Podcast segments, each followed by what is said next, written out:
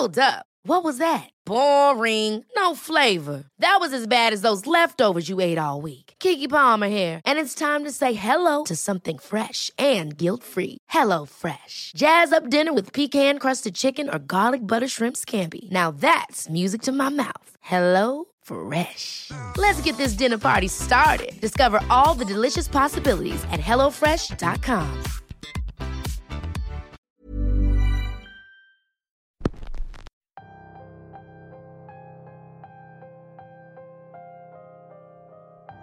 Todos los lugares cuentan una historia detrás.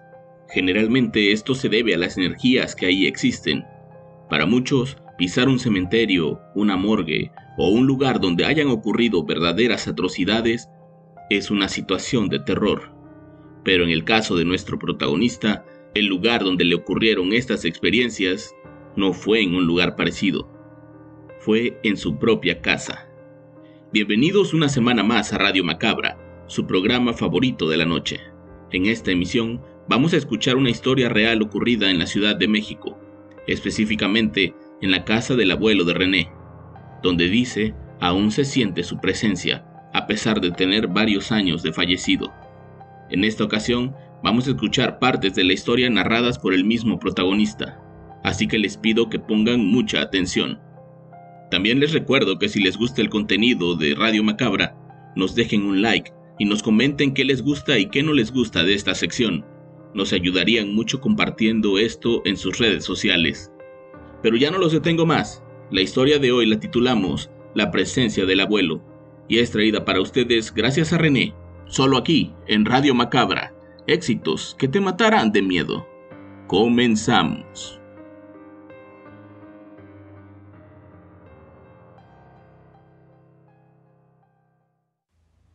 Me animé a mandar esta historia ya que hace poco estaba escuchando su programa y me encontré con un video titulado Apariciones de despedida.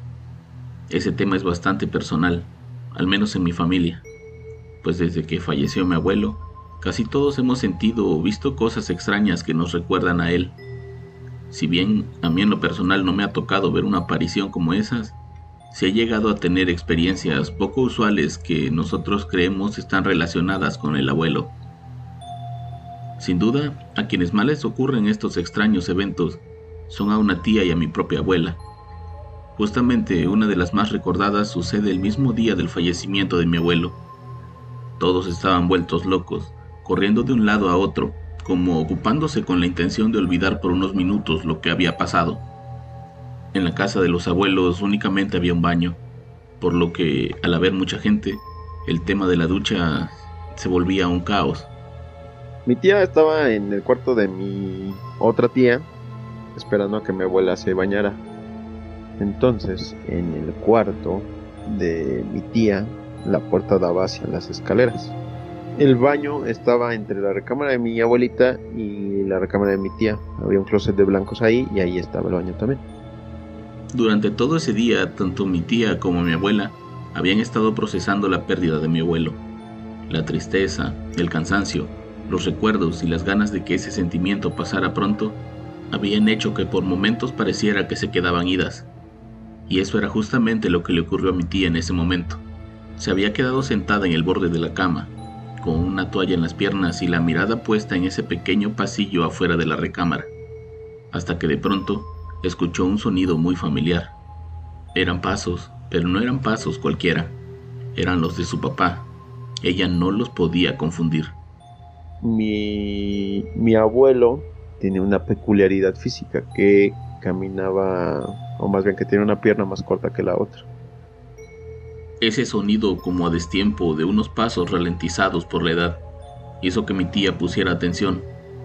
Sabía que en ese momento las únicas personas en la casa eran ella y mi abuela, quien se estaba bañando. Cualquiera que estuviera subiendo las escaleras no sería precisamente alguien vivo. Entonces, pues el andar, ¿no? El sonido de sus pasos era como muy peculiar. Entonces, mientras mi tía estaba esperando a mi abuelita, empezó a escuchar los pasos, pero nada más estaban ellas dos, que iban subiendo, que iban subiendo. Y pues obviamente se cagó porque dijo, no mames, si me quedo acá lo, lo voy a ver, ¿no? Muy probablemente. Entonces, pues como loca corrió hacia el PC de blanco, se le empezó a tocar la puerta a mi abuelita. este, para que le abriera, ya pues le abrió y mi tía de plano se quedó ahí en el WC esperando a mi abuelita a que se terminara de bañar. Otra de las cosas que solían ocurrir ahí tenían que ver con los aparatos electrónicos y las luces. De vez en cuando se prendían y se apagaba un televisor. Lo mismo pasaba con las luces del comedor y de la sala, pero lo que más llamaba la atención era que cuando el televisor se encendía, lo hacía siempre en el mismo canal, que curiosamente era el único que miraba mi abuelo. También ocurría que, dadas ciertas horas, se podían escuchar algunos pasos en la planta alta y el sonido de alguien lavándose los dientes. Para quienes vivían ahí, en un inicio era aterrador, pero con el tiempo se fueron acostumbrando. Tengo los mejores recuerdos de la familia, y en especial de mis abuelos. Siempre fueron el pilar de todos, y también fugían como el centro de las reuniones. Solíamos festejar todos los eventos en su casa y reunir a toda la familia, pero ese primer año sin él fue diferente especialmente en las épocas navideñas, donde solíamos pasar las fiestas con ellos. Dadas las circunstancias de, de, los días anteriores, pues se decidió que Navidad se pasaría a, a mi casa en ese momento allá en Tlanepantla y Año Nuevo en casa de uno de mis tíos. Tengo que aceptar que por el poco tiempo que había pasado, no todos estábamos de humor para celebrar. En mi caso, ya venía teniendo síntomas de cansancio y algo que me hacía sentir peor. Eh, ese 24 de diciembre, pues mi familia acostumbra ir a, la iglesia, a la misa de Nochebuena, pero yo me sentía mal, me dio temperatura y pues si no, no me sentía bien como para salir. Además que algunos tíos no sabían cómo llegar a la casa, por lo que quedaron de verse todos en la iglesia para llegar juntos a la cena. Yo a pesar de no sentirme del todo bien, usé el tiempo para prepararme para cuando todos llegaran. Una peculiaridad que tenía esa casa era que se encontraba a desnivel, por lo que mi recámara estaba abajo. Y cuando la gente llegaba era fácil saberlo, pues el ruido de los autos y los pasos se podían escuchar de inmediato. Me apresuré para subir, para terminar de acomodar todo en su lugar. Mi madre me había dejado encargado de arreglar la mesa del comedor, y a pesar de que ya estaba casi todo listo, aún faltaban detalles por solucionar. Uno de esos era la famosa vela navideña de mi madre. Esa vela es de color rojo, tiene algunos detallitos como si tuviera guirnaldas, hojitas en la parte de abajo.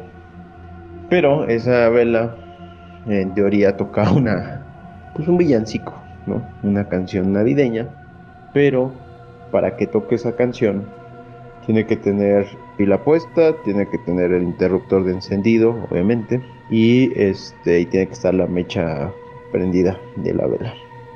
Entonces, yo voy subiendo las escaleras y eh, escucho ya que empiezan a abrir la puerta, y la primera que entra es mi abuelita. Entonces, al momento en que literal abre la puerta, como que entra un poquito de aire y empieza a tocar la canción La Vela digo, ya en este momento yo ya estaba pues al pie de la escalera, ¿no? Ya tal cual llegando a la, a la entrada. Y empezó a tocar la canción, que además la canción nunca la había tocado completa, jamás. Pues ese día se aventó el villancico completo y la vela no tenía pila, el interruptor estaba en off y súmale que pues tampoco estaba prendida la mecha.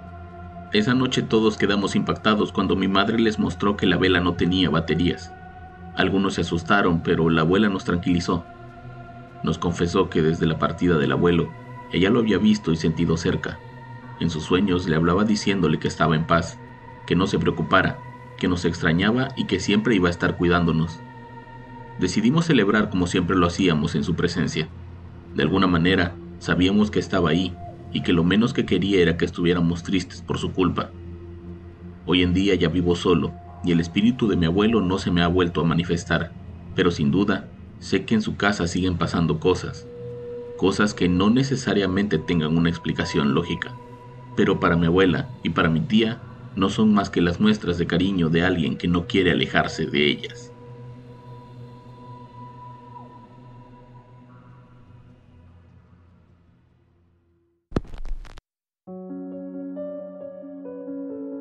Espero les haya gustado este episodio. Quiero agradecer a René por compartirnos sus experiencias y a ustedes por siempre estar aquí. Yo los espero la próxima semana con más historias y con más Radio Macabra, éxitos que te matarán de miedo. Buenas noches.